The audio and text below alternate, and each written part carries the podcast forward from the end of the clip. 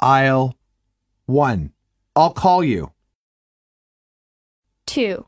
I'll pick you up right away. Three. I'll find that file. 4. I'll think about it. Five. I'll answer the phone. Dialogue one. Mary, come here, please. Are you calling me? Yes. Okay, I'll be there right away. Are you free now?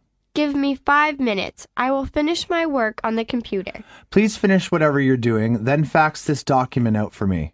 Okay, I'll do it. And then, please reduce this by 30%. Sure. Dialogue 2.